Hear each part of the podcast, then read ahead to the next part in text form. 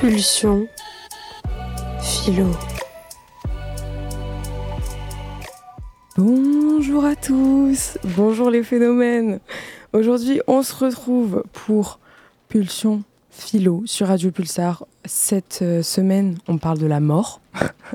Un thème vraiment intrigant et euh, franchement euh, joyeux, quoi.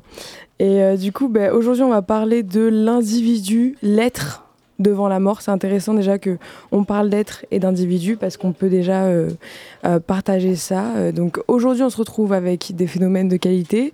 Dorian, Harvey et Seb et Inès évidemment, toujours animatrice. donc aujourd'hui, peut-être d'abord, je définis les termes comme ça on est bien, des définitions philosophiques. ça passe par différentes définitions. on peut commencer par définir l'être, l'être, on va parler d'être humain euh, et non d'être vivant. Euh, on va parler euh, aussi devant en termes de réaction, donc en termes de ben, face, à, face à la mort, quoi, quelles sont les conséquences, comment on réagit? la mort, on va parler, si on la définit, on va avoir différentes, différents points de vue. parlons de Platon, puisque je vais faire dans l'ordre. Hein. Bon, j'en ai pris que deux, mais bon. Platon, lui, il parle de la mort comme le terme de la vie terrestre, et l'accès à un monde idéal, donc le monde des idées. Il parle aussi de séparation de corps et d'âme. Euh, cette séparation de corps et de l'âme, c'est aussi beaucoup repris après dans la religion, euh, l'idée que la mort du corps euh, amène quand même la survie de l'âme.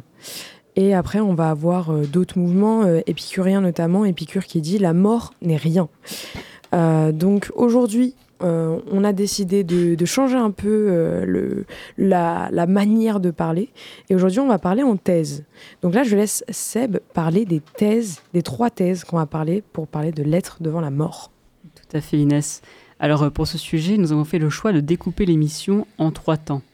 La première partie va prendre la forme d'un débat, ou plutôt d'un échange d'idées, dans laquelle nous nous intéresserons à l'individu seul devant la mort, avec la conscience qu'on a d'être mortel et cette conscience pouvant mener vers Dieu, vers le suicide, vers l'absurde ou encore beaucoup d'autres choses. La deuxième partie va être consacrée à l'individu social existant au sein d'une communauté vivant dans la banalité du mal et la mort de masse. Cela peut être en période de peste, de guerre ou de génocide. Alors que comme la première, la deuxième partie va prendre la forme d'un débat, la dernière se fera sous la forme d'une envol, où Harvey nous présentera la nécropolitique, nous démontrant par la même occasion que la mort orchestrée peut prendre des formes plus subtiles à l'intérieur de nos systèmes actuels.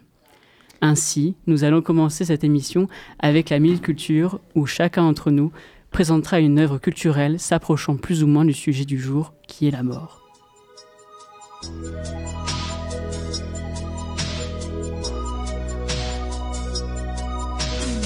La minute culture. Donc pour cette minute culture, on va parler de la culture de la mort. Donc que ce soit euh, en général euh, euh, comment la mort elle est imaginée culturellement. J'ai juste répété deux fois la même chose, mais bon, je propose de commencer parce que de base, on allait parler. En fait, on présente cette cette émission. On a pensé à la mort même si j'ai un peu mis en avant le thème. Mais c'est un choix collectif par rapport à la sortie d'un film qui s'appelle The Zone of Interest, qui est sorti cette année de Jonathan euh, Glazer. C'est un film d'ailleurs qui a été nominé aux Oscars donc euh, good luck. Euh, je vous présente un peu le synopsis vite def. J'essaie d'être rapide. Euh, ce qui est important à savoir pour vous, lecteurs, lectrices, non pas du tout, écouteurs, écoutrices, oui, peut-être, c'est qu'il y a une séance à 3 euros au Dietrich pour tous les étudiants et étudiantes euh, qui viendront. C'est le lundi 19 février à 21h. Et c'est pour ça donc qu'on présente euh, aujourd'hui euh, et qu'on parle de ça. je vous lis le synopsis. Donc c'est l'histoire d'un commandant d'Auschwitz, Rudolf Haus, et sa femme Hedwig, qui désirent construire une vie de rêve pour leur famille dans une maison près du camp. Donc ça parle de comment on arrive à construire et comment on arrive à vivre d'illusions alors qu'on est à côté directement de la mort. Euh, donc allez le voir en masse. Euh, et euh, bah, qui, qui est prêt pour parler de sa culture? Seb, tu veux parler de la culture de la mort? Tout à fait. Alors comme toi Inès, je vais parler d'un film, mais un film d'animation japonaise réalisé par Keiichi Hara est sorti en France en 2011 sous le nom de Colorful. Ce film raconte l'histoire d'une âme qui a commis une erreur dans le monde des vivants. Mais on lui donne une seconde chance. Cette âme perdue est alors transférée dans le corps d'un jeune garçon qui a fait une tentative de suicide. Mais alors que cette âme n'a plus aucun souvenir de son ancienne vie, elle va devoir réussir une épreuve d'où elle ne connaît que l'enjeu majeur, celui de rattraper sa faute dans l'espoir de survivre. Alors ce film, il explore différents thèmes, comme celui de la valeur de la vie, du sentiment d'étrangeté, mais aussi le rapport à la famille, aux amis et aux amours. Seb, mets-toi devant le micro, please. Ah ouais, on bien Descends-le un peu, mais genre juste devant ta bouche. Désolé de t'avoir coupé. T'inquiète. Euh, ouais, du coup, euh, Keishira appuie sur l'importance des choses simples et sur le désir de vivre. Ok, et Harvey, toi, la culture de la mort, comment ça se passe? ok, sorry. Um, alors, moi, euh, je vais parler d'un jeu vidéo qui s'appelle um, What Remains of Edith Finch, euh, ce qui donne en français ce qui reste euh, d'Edith Finch. Mets-toi Euh, devant le micro aussi, pareil. mais vraiment, micro. exactement. Là, Ouais. tu es dans les oreilles des gens, là. Respecte les tympans, s'il te plaît. C'est comme, ouais. Um, alors, ouais, du coup, je vais parler d'un jeu narratif qui s'appelle euh, What Remains of Edith Finch, euh, ce qui donne ce qui reste d'Edith Finch en français, euh, qui est du coup sorti en 2017. Et dans ce jeu, t'incarnes le rôle d'Edith, qui est à la recherche d'informations sur l'histoire familiale. Histoire notable parce que sa famille est apparemment maudite. La quasi-totalité de leurs membres sont morts jeunes dans des circonstances tragiques. Edith est la seule membre de sa famille qui reste. Du coup, le jeu consiste à explorer la vaste maison familiale qui est placée bien loin de la société et maison bourrée de secrets. En faisant ceci, on fait l'expérience des derniers moments de vie de chaque membre mort de la famille. Du coup, on remonte pas mal dans l'histoire. Il y a peut-être 3-4 générations de membres de famille qui sont concernés. Euh, il est toujours question de mort tragique dans ce jeu. Et ce que j'ai ressenti, ressenti ceci jusqu'au fond de mes tripes parce que, hum, à cause de l'interactivité inhérente à la forme des jeux vidéo. Et c'est cette expérience de la mort comme événement vécu en direct, ainsi que les effets bien constatables que chaque mort a sur la famille restante, qui fait que euh, je recommande ce jeu. Et euh, par peur de trop dévouer, je n'en dis pas plus, même si euh, j'ai bien envie. Merci, Harvey. Et là, on passe à euh, Dorian. Mais ma voix est grésille ou? Elle va très bien. Ok, vas-y, Dorian. Ta culture de la mort. Alors, euh, bah, je vais parler d'une actualité je- véritablement mortelle, euh, vu que c'est l'abolitionniste de la peine de mort en France, euh, l'avocat euh, et ancien ministre de la Justice euh, Robert Badinter, qui est mort hier. Et euh, pour lui rendre euh, un certain hommage, j'aimerais euh, poser la question de la condition de possibilité de, de comment peut-on penser euh, à la peine de mort? Bien comme ça, là. Ah oui, ok. Alors, euh, on peut déjà commencer par euh, se demander comment on peut euh, penser à, à la mort pour et à la place d'autrui sans jamais se mettre à la place de la personne. On, on peut partir du principe que le concept de crime existe dans la mesure où certains actes nuisent à la pérennité d'un état de fait. On admet que on soit législateur, il faut bien se demander comment éviter euh, le crime. Mais dès lors que l'acte est commis, que doit-on chercher à savoir en tant que législateur? Euh, Admettons, le, mal est fait, mais, euh, avons-nous tout fait pour l'éviter? C'est la question qu'on peut se poser. On peut chercher dès lors à savoir si on ne peut pas euh, prédire un crime, et, euh, mais le risque, c'est de faire disparaître la vie privée au, nom de la, de la sûreté. Et euh, une autre voie de réflexion, c'est, vu que le mal est fait, comment éviter que cela se reproduise? Et à ce moment-là, on peut chercher ici à savoir comment éviter la récidive. Mais un autre risque apparaît, c'est celui de faire disparaître la vie du, potentiel récidiviste. Alors, euh, pourquoi faudrait-il éviter de faire disparaître métaphoriquement ou littéralement la vie? Eh bien, cela au nom même de ce que cherche à éviter le législateur, à savoir la menace d'une mort. Euh, il se peut que la menace fasse trembler votre vie, et justifie une surveillance et le meurtre par l'État. Mais pour soutenir cette voie, il faut considérer que personne ne soit amené à entrer dans la criminalité en ayant des raisons valables de le faire.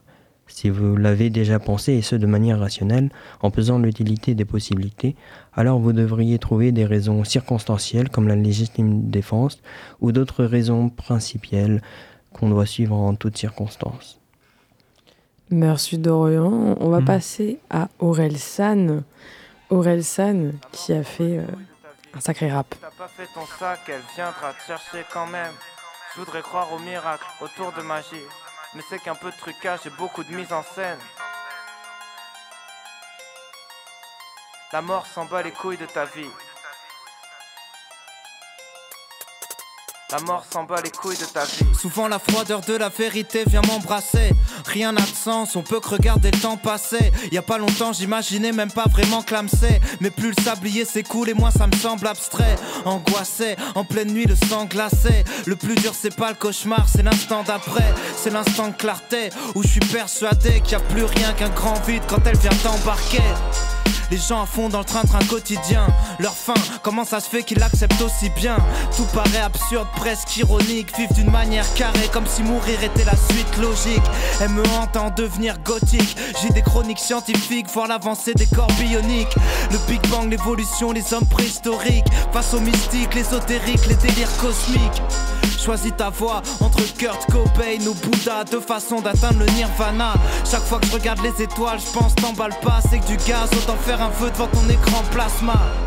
Et j'y pense la plupart du temps, peut-être parce que je fume depuis 15 ans, peut-être parce que je crache du sang. Impuissant, si Dieu n'existe pas, je brasse du vent. Si Dieu existe, trouve pas ça vraiment plus rassurant. C'est marqué noir sur blanc, au grand tournoi du paradis, on ira sûrement, même pas sur le banc. J'ai du mal à croire la Bible, même si j'aime ses enseignements. La mort c'est la finale, le sommeil c'est l'entraînement. J'ai peur de la faucheuse, du roi des ombres, peur de la trotteuse, la vitesse à laquelle passent les secondes. Avant de partir, on me demandera des comptes. Je prépare la réponse, je répare mes tuiles avant que le toit ne s'effondre. Plus j'approche du bonheur, plus j'ai peur qu'elle vienne. Comme si j'avais peur d'être aveugle après que le soleil s'éteigne. Est-ce que mes croyances et mes pensées sont les miennes? Ou je reste influencé par 2000 ans d'éducation chrétienne? Trop d'ego pour croire que la terre tourne sans ma présence. Mais je me rappelle que je me rappelle pas d'avant ma naissance. Crois au sixième sens, aux visions sous psychotrope. Je crois que ton cerveau déraille quand tu stresses ou t'as pris trop de drogue. Je crois qu'en la vérité des microscopes, celle qui dit que tout est fini quand y a plus de montagne sur l'oscilloscope. J'aimerais avoir l'espoir de croire au surnaturel, avoir le confort de m'en remettre à la grâce du ciel. Mon grand-père a de l'humidité sur chaque prunelle parce qu'il connaît la cruauté de faire partie de la race humaine. Y aura pas de tunnel, pas de lumière, pas de rivière, pas d'ange après qu'elle t'emmène. Et pourtant elle viendra quand même.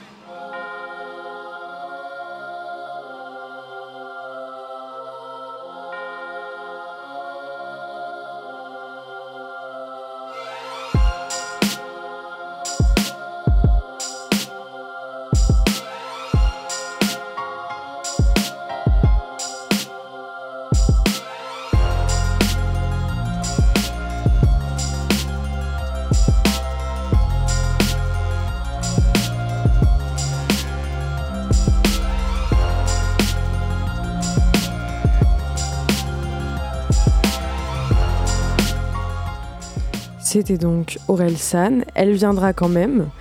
Euh, une chanson que Seb que Seb kiffe. Non, elle est juste très bien, je trouve très pertinente son reste musique. Surtout Aurel San, je pense. Mais euh, du coup, euh, là, on va passer au premier débat. Euh, donc, le premier débat, on va partir sur l'être individuel, l'être seul devant la mort. Euh, ça va partir, du coup, comme on a dit, euh, l'être humain euh, qui, sa réaction face à l'idée de sa condition mortelle, face à la réalisation que, comme tout le monde, en fait, le mec, le mec peut crever. Je dis le mec, j'introduis le mec et les mecs et les meufs et n'importe qui en fait. Yel peut mourir, c'est ça l'idée, et que tout être en fait, c'est dans sa sa condition, une condition nécessaire. Je crois que là, je peux prendre la parole, puisque euh, est-ce qu'on peut trouver dans la vie le, principe même de sa désagrégation? Ça paraît euh, étonnant, en fait, de, se dire que dans la vie même, on trouve euh, la mort. Et est-ce que la, la, mort n'est jamais, en fait, un accident inévitable? Est-ce que c'est pas plutôt des raisons extérieures qui font que l'on meurt et, et qui nous empêchent de continuer de vivre en fait? Donc on n'aurait pas en nous euh, le fait de mourir, ça serait ça viendrait de l'extérieur, c'est ça que tu dis? Ben, C'est la conception de Spinoza en tout cas, selon laquelle un, un être est, est voué à perdurer dans son être et un être ne peut pas être s'il n'est pas. Enfin, Donc une pierre ne peut pas mourir? Ou est-ce est-ce qu'un animal peut mourir? Euh, Mais là, c'est savoir les conceptions de la mort. Là, on parle vraiment. Là, on parle de l'être, l'être humain. ouais. On est C'est ça, d'accord. euh, Seb, pas de pierre. Là, on parle de, là, on parle de réaction. Ça va être euh, aussi euh, parler du non-être, de se donner le non-être, du non-être des proches. Ça, je pense, on peut partir sur cette, euh, cette, euh, ce côté-là. Comment, comment l'être est? Si on peut partir sur des questions, peut-être euh, quelles conséquences face cette, cette certi- certitude de la mortalité de l'être? Comment on se ressent en Comment on agit face à ça. Est-ce qu'on va avoir, euh, on a, je sais plus, je me rappelle plus de son blaze, c'est horrible de commencer comme ça, mais on a euh, un philosophe qui va parler, je crois que c'est Kierkegaard, qui parle de comment agir alors que va parler de sérieux dans le sens que, ok, on, on comprend qu'on est mortel, on, on peut mourir demain, et donc on doit euh, trouver ce qui peut vraiment, ce qui compte vraiment dans la vie pour ce qui compte vraiment à l'existence au final. Trouver des choses comme ça, il, il appelle ça le sérieux, si je me rappelle bien. Et du coup, on va avoir d'autres idées, on va avoir d'autres éthiques de vie, comme euh, l'épicurisme ou le stoïcisme, qui vont euh, penser. euh, je, là, je suis un peu en train de terminer. la question que la mort n'est rien, quoi. Vu que celui qui meurt, une fois mort, ne sent plus rien. Du coup, la mort n'est rien. C'est un peu ça l'idée de- d'Épicure. Exactement. Et sur le fait qu'en fait, on la rencontre jamais. C'est ça qu'il dit. En fait, il dit ce qui, ce qui est bien ou mal, c'est ce qu'on ressent. La mort, elle n'est que quand on n'est plus. c'est euh, c'est complexe. Vas-y, Seb. Ouais, et du coup, pour redonner euh, ces lettres de noblesse à Orelsan, que tu. non, dans cette musique euh, qui est- où il dit euh, euh, que la musique, euh, elle viendra quand même, euh, il, euh, il fait totalement cette. euh, il reprend totalement l'idée des épicuriens en disant comme si j'avais peur d'être aveugle avant que le soleil s'éteigne. Donc, c'est complètement cette idée-là, c'est que finalement, la mort n'est rien pour le, mort, vu qu'il n'y a plus rien, et la mort n'est rien pour le vivant parce qu'il ne la connaît pas. Et, du coup, ça reprend totalement la, pensée, la pensée épicurienne. Par contre, on, on connaît très bien les absences, genre des autres. Euh, on connaît la mort. Ouais. Microphone. Euh, ça- ça- ouais. on, on on reconnaît la mort par ses effets, par euh, l'absence qui est laissée lorsque les gens partent. Et les gens, ça laisse des trous, ça laisse des. Ça, c'est un peu sartrien, ça. Je sais pas. C'est la mort. euh, lui, il parle de la mort comme euh, l'effet en fait que ça a sur les autres. Et au final, c'est quelque chose pour les autres, en fait, pas pour nous. C'est comme Mhm. l'idée en fait que les vivants existent. euh, Enfin, les morts existent par les vivants. Mais bon, ça, ça va un peu de soi, je crois. Ouais. Mais si on peut parler des réactions, qu'est-ce que tu as Qu'est-ce que tu veux dire? Évidemment, toi. Moi Harvey, tu es alright. l'invité d'aujourd'hui, quand même. Yeah, euh, ouais, euh, genre, euh, mais si on peut rester sur Sartre, on peut parler de l'importance de l'action. Genre, euh, De la fait que- responsabilité? mais le fait qu'il faut faire des choses avec sa vie. Euh, genre, c'est toujours histoire de trouver des projets dans lesquels tu veux t'impliquer. Et, et on voit les échos avec Kierkegaard, parce que Sartre fait des échos avec Kierkegaard aussi, je pense. Euh, c'est juste l'importance de faire des choses, d'agir. De, Ouais. Voilà. Et puis après, le sens de tes projets. C'est, c'est, on, peut venir sur le truc, euh, c'est sartrien, c'est c'est toi qui définis le sens de ta vie et c'est pas quelque chose qui est donné a priori. C'est avec le truc euh, l'existence précède l'essence. Genre Ouais. tu existes d'abord puis ensuite tu détermines euh, ce que tu vas être. Et euh, peut-être prendre cette choix au sérieux peut être une bonne réponse à la- face à la, face à la mort. Euh, il me semble que c'est justement dans la perspective que l'existence, euh, bah, attendez, précède l'essence, oui. Donc, euh, en gros, on, existe, puis on cherche à savoir quel est le sens de notre vie. Je pense que ça peut amener à une très forte angoisse et finalement euh, renoncer euh, à, trop vivre le mal en subissant un moindre mal qui est le suicide. Donc, on peut certes bien penser qu'il faille s'occuper d'une certaine manière quand on est en vie, mais on est amené parfois à peser l'immédiateté de, de cette vie. Et je pense que considérer en fait que l'existence et l'essence sont contemporains, bah, je vais reprendre la philosophie de, de Spinoza, ça, ça offre une meilleure euh, idée de, de ce qu'on peut devenir. Parce que on n'est pas toujours à savoir ce qu'on veut ou ce qu'on est, et du coup, il ne faut pas non plus se, s'identifier à, à, une seule et même chose. Euh. Le projet paraît trop. Enfin, le projet existentialiste au sens où on, on se donne à, à, à vivre d'une certaine manière peut être trop, trop, trop lourd en fait. Qu'on se donne à vivre, tu veux dire établir des projets dans une existence euh, en fonction de, de la mort? Mmh, Ça semble être ça. Ok, Harvey. Genre, euh, tu veux dire, Dorian, euh, j'en ai toujours capable de se réinventer et de changer de projet bah, C'est le, le, sens du, du désir. C'est ouais. quelque chose de dynamique et pas de fixe.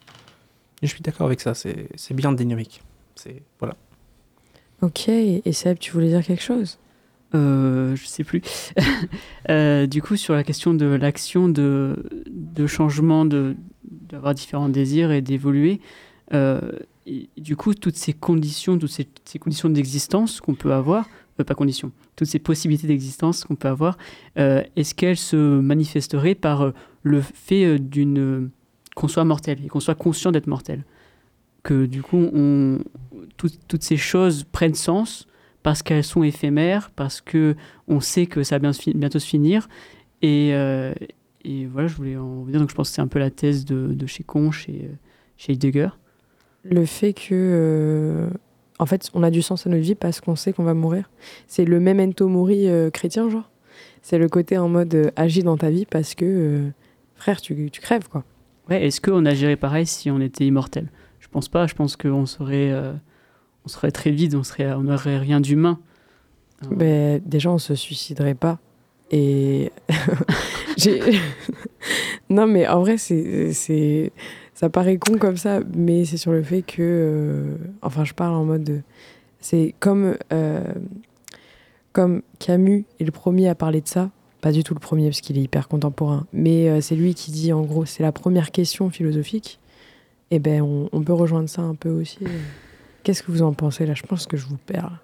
Bah, moi, j'ai trouvé pertinent ce, que, ce dont abordait euh, Sébastien, Seb, parce que euh, il a parlé de Conche, mais moi j'avais plutôt en tête Montaigne, où il explique euh, explicitement que sans, sans la mort, sans l'idée de la mort, on pense simplement pas. Euh, l'idée, c'est que la, la pensée est une conséquence de notre condition mortelle et d'en avoir conscience.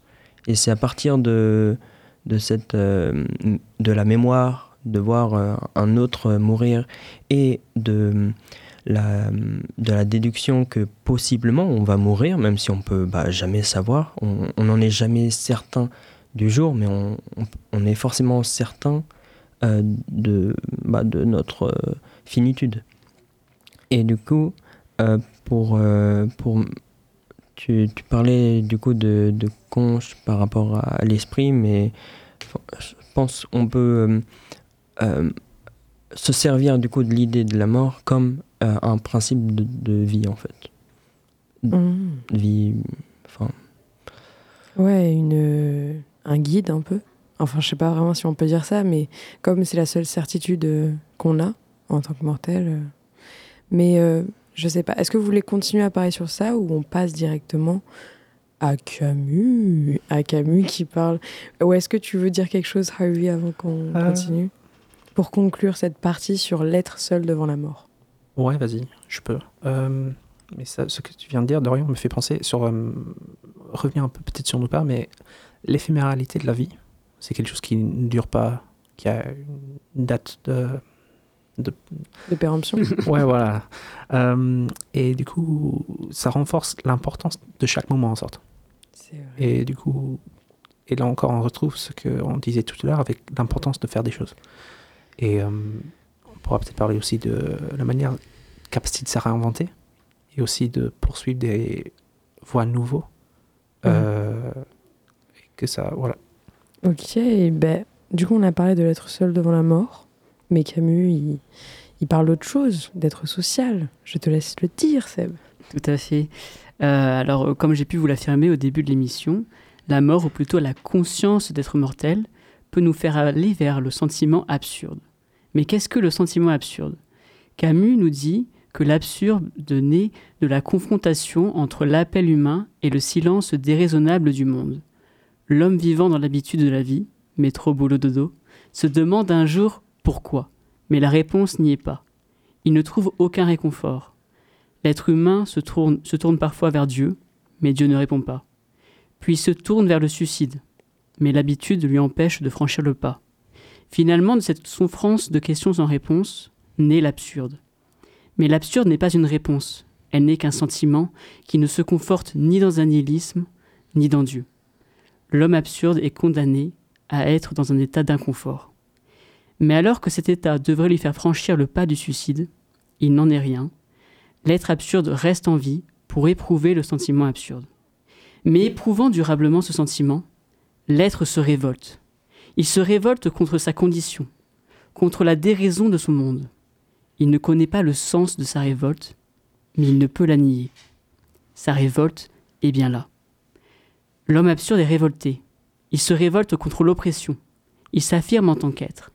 Il affirme son droit d'exister. Mais cette affirmation affirme tout. Il s'affirme d'égal à égal face à son maître quand c'est un esclave, ou face à Dieu quand c'est l'homme absurde qui se révolte. L'homme révolté affirme son droit d'exister pleinement en tant qu'homme, ou alors il accepte la mort. Mais cette révolte n'a rien d'égoïste.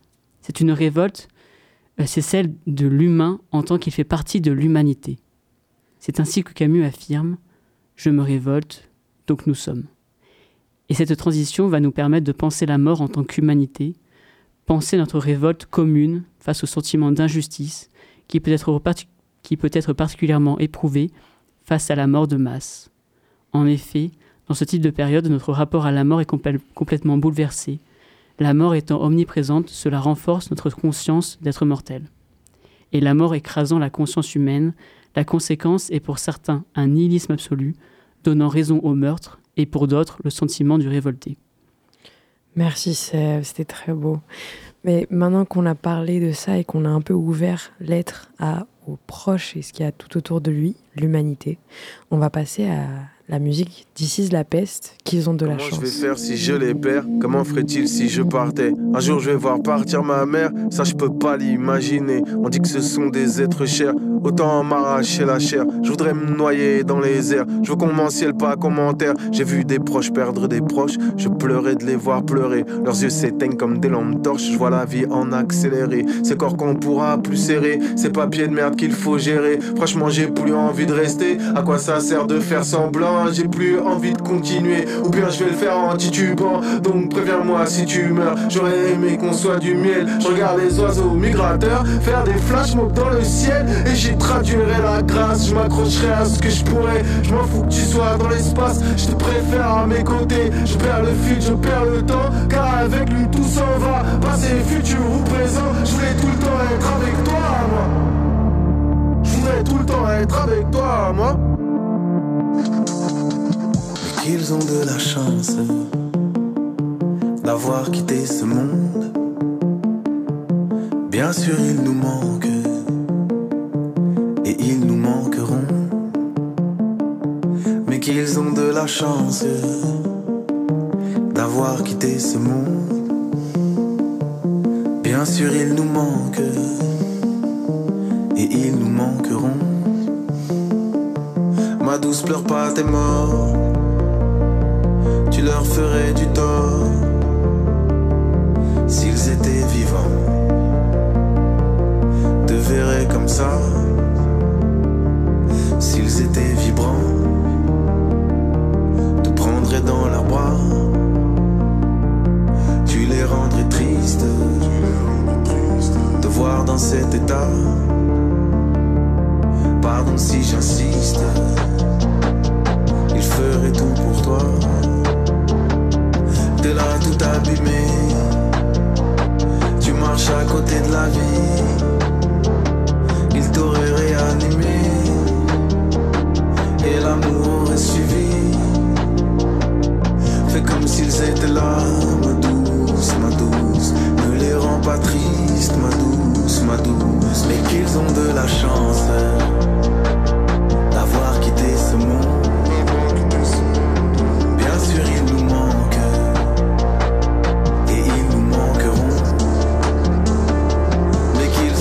qu'ils ont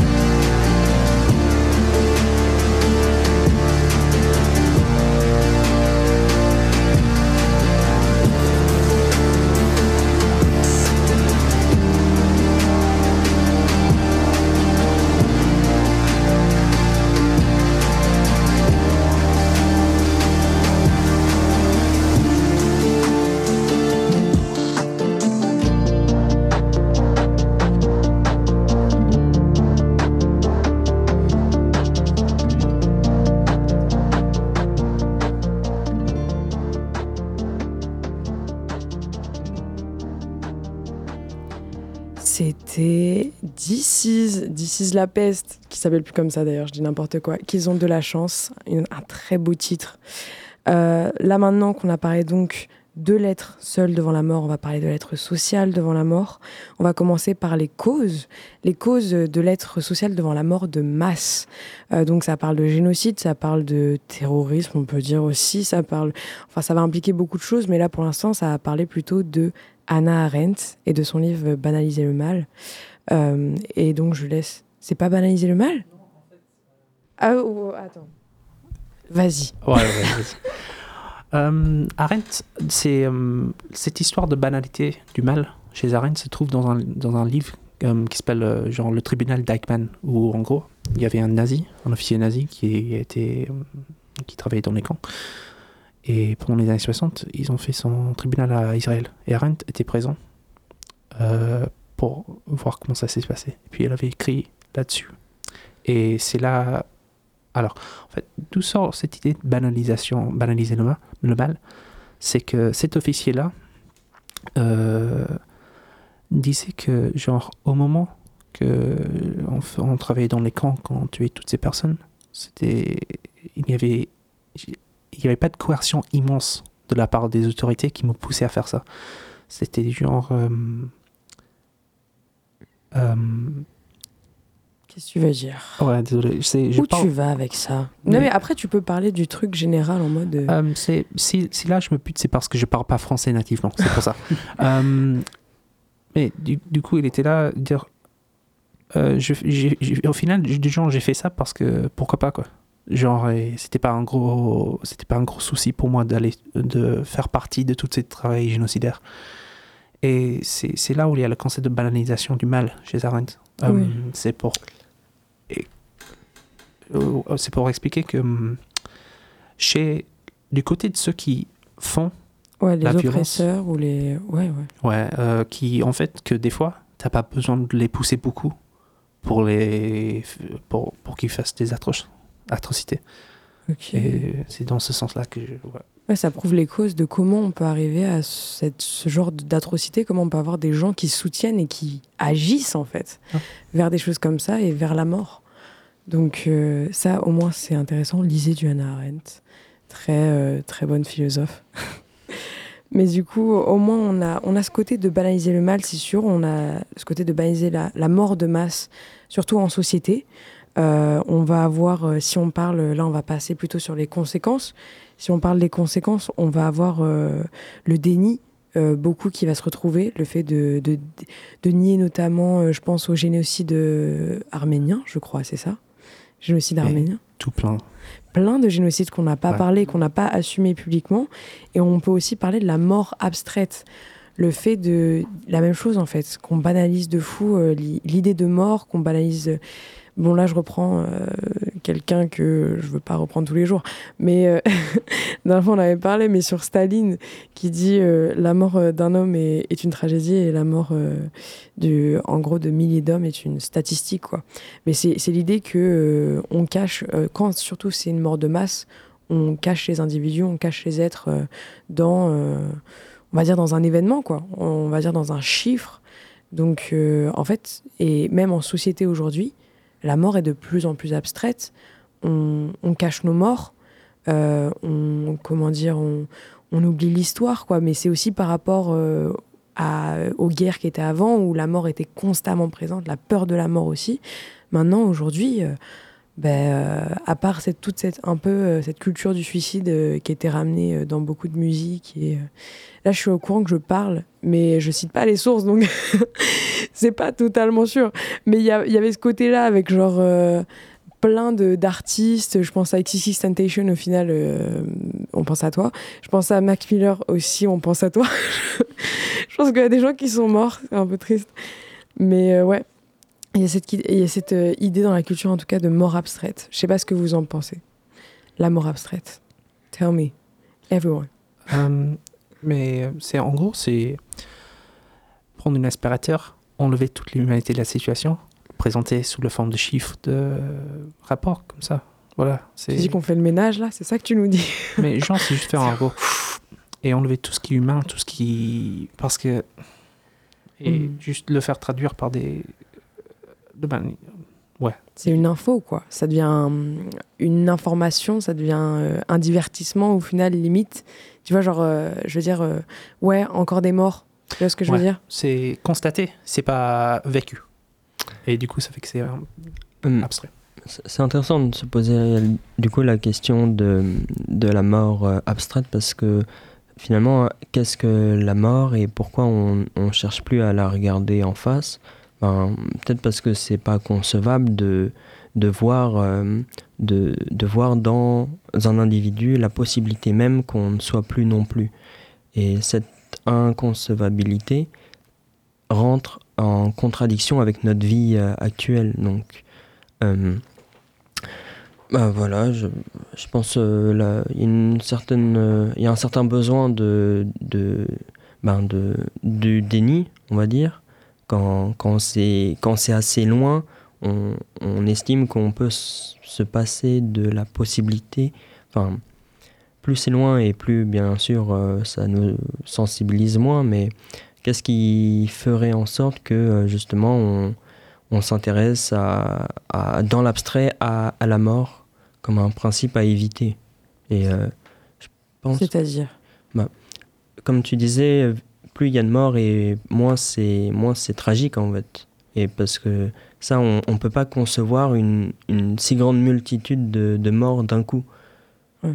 Et c'est pour ça qu'on est forcé euh, bah, de, de regarder ailleurs en fait. Ça, Ouais.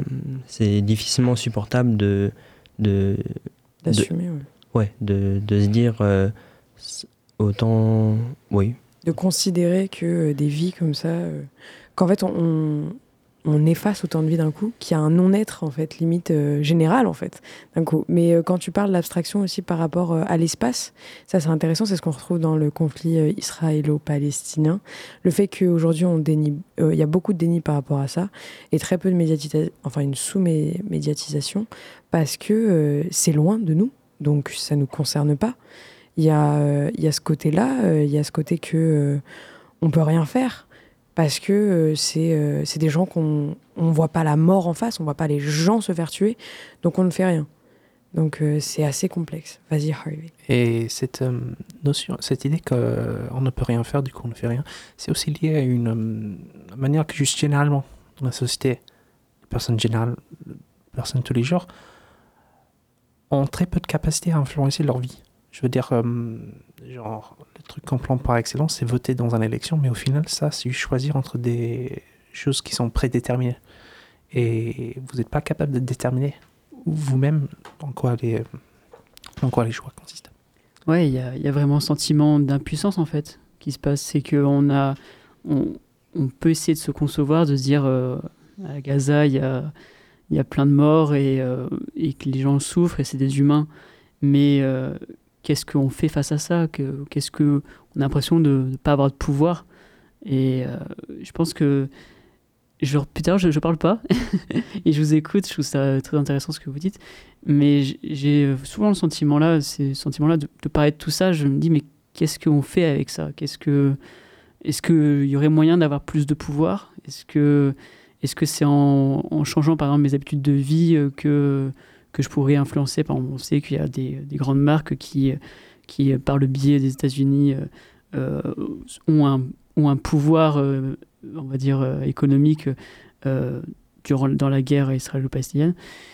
Et, et qu'est-ce qu'on fait? Est-ce qu'on doit boycotter certaines marques? Est-ce que on doit changer nos modes de vie? En... Bon là, je vais donner un autre exemple, mais l'écologie actuellement, euh, ça va être euh, ça, va, être quelque chose qui va produire énormément de morts, énormément de, migrations, énormément de souffrances. Et euh, est-ce qu'on doit évoluer vers ça en se disant est-ce qu'on qu'on on- l'action qu'on on a l'impression quand on fait qu'on on est- agit écologiquement que notre action n'a aucun pouvoir? Et comment est-ce qu'on pourrait essayer de de renforcer ce sentiment de, de prendre le pouvoir quoi? Ben, c'est très intéressant ce que tu dis parce que déjà euh, par rapport, enfin je vais revenir un peu sur tes termes, mais euh, par rapport à ce que tu as dit, euh, on va avoir l'avènement de la cancel culture pour des, des trucs genre, voilà, je, le dis publiquement, BK, mais personne nous écoute. Burger King, y finance, Disney aussi finance du côté israélien. Et donc on a vraiment des, des big marques qui le font publiquement, donc je, je, je cache rien en fait quand je dis ça. Mais du coup, il y a cette idée que de notre côté, le peuple, on peut faire de la cancel culture. Il y a aussi cette idée que euh, écologiquement, c'est intéressant parce que on va avoir euh, avec euh, la destruction, on va dire humaine hein, de euh, de la nature, on va avoir euh, ben, une mort de masse en fait humaine.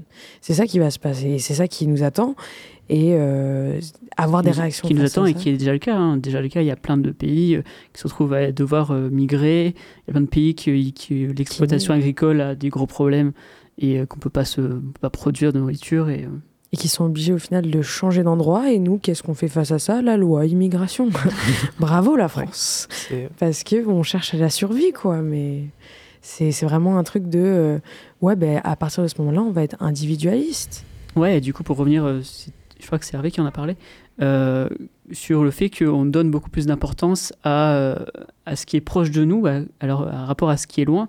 Et, euh, et du coup, ouais, il y, a- il y a quand même en France le sentiment de se dire euh, bon, il va y avoir de la merde partout, euh, j'ai pas envie que les gens viennent, euh, que ma la souffrance des autres vienne vers moi. Alors que, bon, en tant qu'État, la France a une responsabilité importante. Et euh, bon, qu'est-ce qu'on fait avec ça? Est-ce qu'on peut quand même euh, rendre illégitime le- l'envie de, de protéger d'abord sa famille que de protéger l'étranger? C'est une question qui se, pose quand même. C'est intéressant parce qu'en vrai, on parle de. En fait, le problème, c'est que nous, on va comparer survie par survie, alors que c'est faux. Nous, on est dans le confort. Les gens en face de nous sont dans la survie. Et on n'accepte pas des gens qui essaient de survivre. Alors que nous, c'est juste, on va juste avoir un confort qui va être un peu plus partagé. Donc, euh, c'est aussi, euh, ben, en fait, euh, le système qu'on entretient, quoi, qui nous pousse à. à vouloir garder notre petite France. Je sais pas ce que vous en pensez. Est-ce que vous voulez qu'on passe à autre chose ou est-ce qu'on peut parler de révolte peut-être?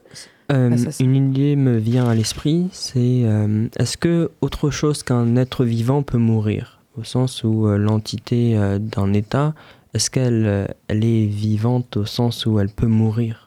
Ça, ça, ça me vient d'un coup parce que si on prend encore une fois, euh, selon une conception euh, spinoziste, euh, on peut voir dans, dans, le, dans, dans n'importe quel pays finalement un, corps composé d'affects et ces affects, ils, ils se, ils sont communs à tous les humains, vu que tous les humains partagent la même essence, qui est le de désirer vivre. Donc, euh, est-ce qu'on peut penser une mort euh, d'un État? C'est, c'est, Et la réponse, euh, considérer qu'on, qu'un État meurt, ben, on s'identifie du coup à une certaine, bah, une certaine manière de vivre, du coup, et ben, c'est un peu ce qui a poussé certains nationali- nationalistes à, à rejeter la, religion juive. Et c'est pour ça qu'elle s'est dispersée un peu partout en Europe, qu'elle a ensuite dû retourner euh, sur la terre euh, de Palestine. Elle n'a pas été acceptée tout de suite, donc euh, bah, les, puissances occidentales ont dû inciter les, Britanniques à, laisser l'exode de retour des Juifs. Et euh, on en arrive du coup à, à cette situation où euh, bah, on ne sait pas comment euh, faire cohabiter deux peuples à qui on avait promis euh, bah, une terre pour euh, le, le royaume arabe et, ça- et quatre pays, l'Irak, la Syrie, la Palestine et... L'Iran et Non. J'apprécie. et, l'Arabie, pardon. Mais l'Arabie comporte sept autres pays actuels. Euh. J'allais dire, euh, j'apprécie que tu dises tout ça, mais là, je crois qu'on parle Ouais. de, de la mort de masse et qu'on parle des, Ouais. des- Harvey, je crois que tu voulais dire quelque chose, mais là, on peut parler après du conflit, si tu veux. hein. Conflit C'était pour euh, un peu comprendre l'histoire du conflit. et- Mais c'est vrai que c'est intéressant, en vrai. Hmm. Quand Ouais. tu parles de l'État. euh. Parce qu'en en fait, les deux peuples n'envisageaient pas du coup de, de vivre, en fait. Et, et le problème, c'est c'est de croire que la vie ne peut pas être euh, acceptable avec une, la vie d'une personne qui croit pas aux mêmes idées. C'est pour ça que on, on cherche à pas enfin on cherche on, on fait en sorte d'éviter euh, de pas être d'accord parce que bah il y a plus de d'assurance à vivre euh, à vivre euh, si on est d'accord implicitement mais parfois bah, la politique c'est aussi de, de se mettre d'accord C'est intéressant, mais on dévie totalement là. Surtout qu'on va bientôt passer à l'actu philo. Et euh, est-ce que Harvey, tu voulais dire quelque chose avant? Et euh, il y avait la question posée qu'est-ce qu'on doit- qu'est-ce qu'on fait? Genre, euh, t'as parlé de révolte et j'ai quelques idées. Euh, du coup, euh, Si tu veux en parler maintenant, sache juste que l'actu philo, ça va être un peu déplacé. Et nécropolitique, on risque de réduire. Mais c'est comme vous voulez. como quieres. Je peux dire rapidement, hein, si tu. Ouais. En gros, euh, les problèmes sont systémiques. Du coup, il faut essayer de créer des, euh, il faut essayer de créer des formes de vie qui sont anti-hégémoniques. Euh, Faut, faut que tu traduises là. tout hégémonique, c'est euh, juste ce qui est, euh, ce qui est la norme, en fait. Et du coup, on tente tout, parce que tu as parlé de boycott, Seb, tout ça, et puis moi je dis on tente tout, genre on fait ce qu'on peut, quoi. Et spécifiquement pour essayer de donner du pouvoir aux personnes dans des conditions euh, de démocratie, tout ça, changer les manières de prendre des décisions pour que, ça, pour que les personnes impliquées puissent contribuer à leur euh, construction. Allez, dis-le. Dis le mot. Tu sais, là, je sais plus comment c'est. C'est le consentement. Non, c'est que consentement général. Ah, euh, tu parles du... euh, ouais, on pourra peut-être prendre des décisions par consensus aussi. Par exemple. Consensus, exactement. En tout cas, merci. On aurait aimé parler plus de révolte, mais là, on va passer à l'actu philo. Actu. Philo. mais qui parle de l'actu philo L'actu philo. Dorian, ton micro est totalement allumé. J'adore, mais c'est pas en enlevant ton casque que ça va changer. Mais du coup, l'actu philo, normalement, aujourd'hui, l'actu philo, on voulait parler du conflit israélo-palestinien, à part si on décide de parler de l'euthanasie. Et ça, c'est à toi de décider, Dorian. Voilà, en direct, euh, bon, bah, j'ai abordé rapidement le finalement, ce que, ce que je voulais aborder, j'en ai déjà un peu parlé, c'est la problématique ben, de savoir euh, comment vivre euh, avec euh, quelqu'un dont on n'envisageait pas de vivre au début. Enfin, Exactement. Après, si tu veux partir dans l'actualité, on peut aussi parler de la mort de. Pas d'inter. Exactement. Ouais, si, si t'as as fait des recherches un peu dessus, si t'as envie d'en parler. Bah, j'ai aussi vite fait aborder au début, je crois, euh, pour lui faire euh, le, le petit hommage. Mais euh, bah, C'est- pour toi. J'ai oublié son blaze. Je, je crois que tu parles en mode de petit hommage, en mode euh, big up je sais pas bien. de l'au-delà. Parce qu'il est mort et qu'on parle de la mort. Et Je pense On, on pourrait. euh, Enfin, du coup, ce serait pas en lien avec l'actu philo, mais aborder l'euthanasie, vu que bah, la mort, euh, la, la mort euh, accordée par quelqu'un, est-ce qu'on peut y donner un, droit Parce que bah, en France, c'est pas encore possible, mais euh, on peut se poser aussi la question. Mais en fait, c'est moi qui est parti en cacahuète. Faut pas parler d'euthanasie. C'était pas le, le terme. Mais du coup, euh, là, pour l'actu philo, euh, l'actu philo, il est, il est mort. Voici notre actu. Voilà. Et, euh, et c'est intéressant, c'est juste que là, du coup, on va passer euh, à l'envol directement. Euh, on, on peut parler, ben, on a déjà abordé de toute façon le conflit israélo-palestinien. Maintenant, on va un peu plus parler du gouvernement et de comment les gouvernements agissent face à la mort, et notamment à la mort de masse.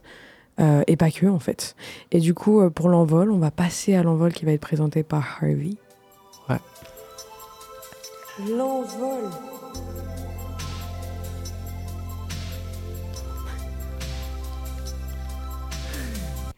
À toi, Harvey. Ah, du coup, euh, je propose de parler de nécropolitique. Alors, euh, parler de nécropolitique, c'est parler de la manière que la société organise la mort.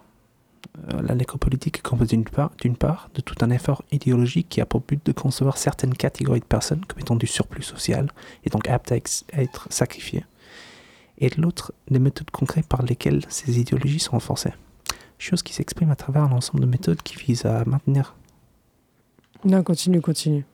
T'inquiète, tout se passe bien. les personnes affectées dans des mondes morts. Mais essaye de plus articuler, parce que là, je n'arrive pas à suivre. Ah. Euh, ok, fine. Um, shit.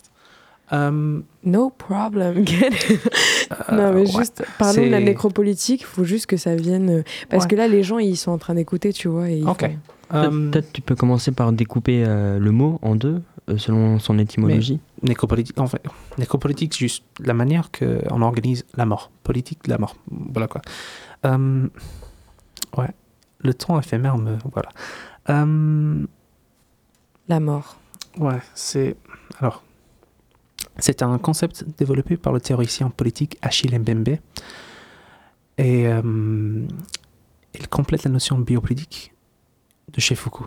Alors, chez Foucault, vous avez, vous avez l'idée que, Chez Foucault, il y a l'idée du corps social, l'idée du euh, euh, l'individu qui est utilisé par le système. genre, euh, biopolitique, manière d'organiser la vie, c'est. euh, bon, je vais sortir de mes notes. Nécropolitique, c'est. Désolé, c'est c'est le temps que je vois le temps et ça me. Ouais, voilà. je comprends. C'est organiser la mort. C'est, mais c'est, euh, c'est euh, dire certaines personnes sont aptes à, à- à- à- À vivre. à- à vivre et d'autres euh, sont moins importantes. Et on pourra. Et l'idée, c'est de. Alors, on tue les personnes qui sont considérées moins importantes directement. Mais c'est aussi question de le mettre dans des situations où on pourra appeler, parler de hum, monde mort. Qu'ils ont une vie qui est une vie morte. En gros, qu'on les réduit à si peu que, et on les fait rapprocher si près de la mort que ça devient très facile de les tuer.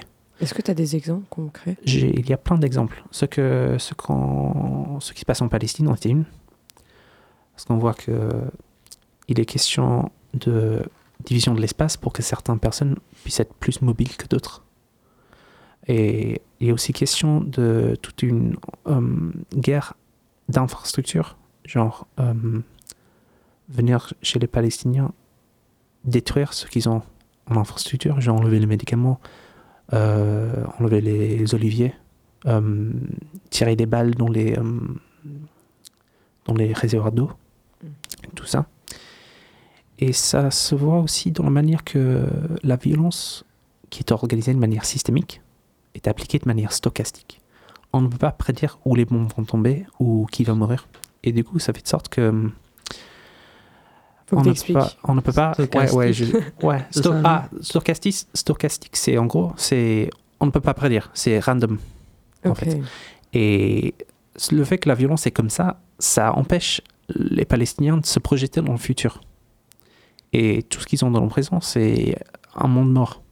Du coup, c'est. Voilà. Il y a plein d'autres exemples aussi, mais je vois l'horloge et voilà. Non, mais c'est intéressant, tu retrouves ça aussi chez. Enfin, je dis ça pour conclure. Sama Yazbek euh, qui parle euh, de, euh, de l'Irak, je crois bien, et qui dit comme quoi, en fait, la mort. on est des morts en sursis, quoi. Mais du coup, merci de nous avoir écoutés. C'était Pulsion Philo. On, était, on a parlé de la mort aujourd'hui. On va finir avec une chanson de Radiohead, euh, A Wolf at the Door. Et, euh, et, Voir euh, les phénomènes. hein. et au revoir les Ouais, au phénomènes, revoir. à la prochaine. Ouais.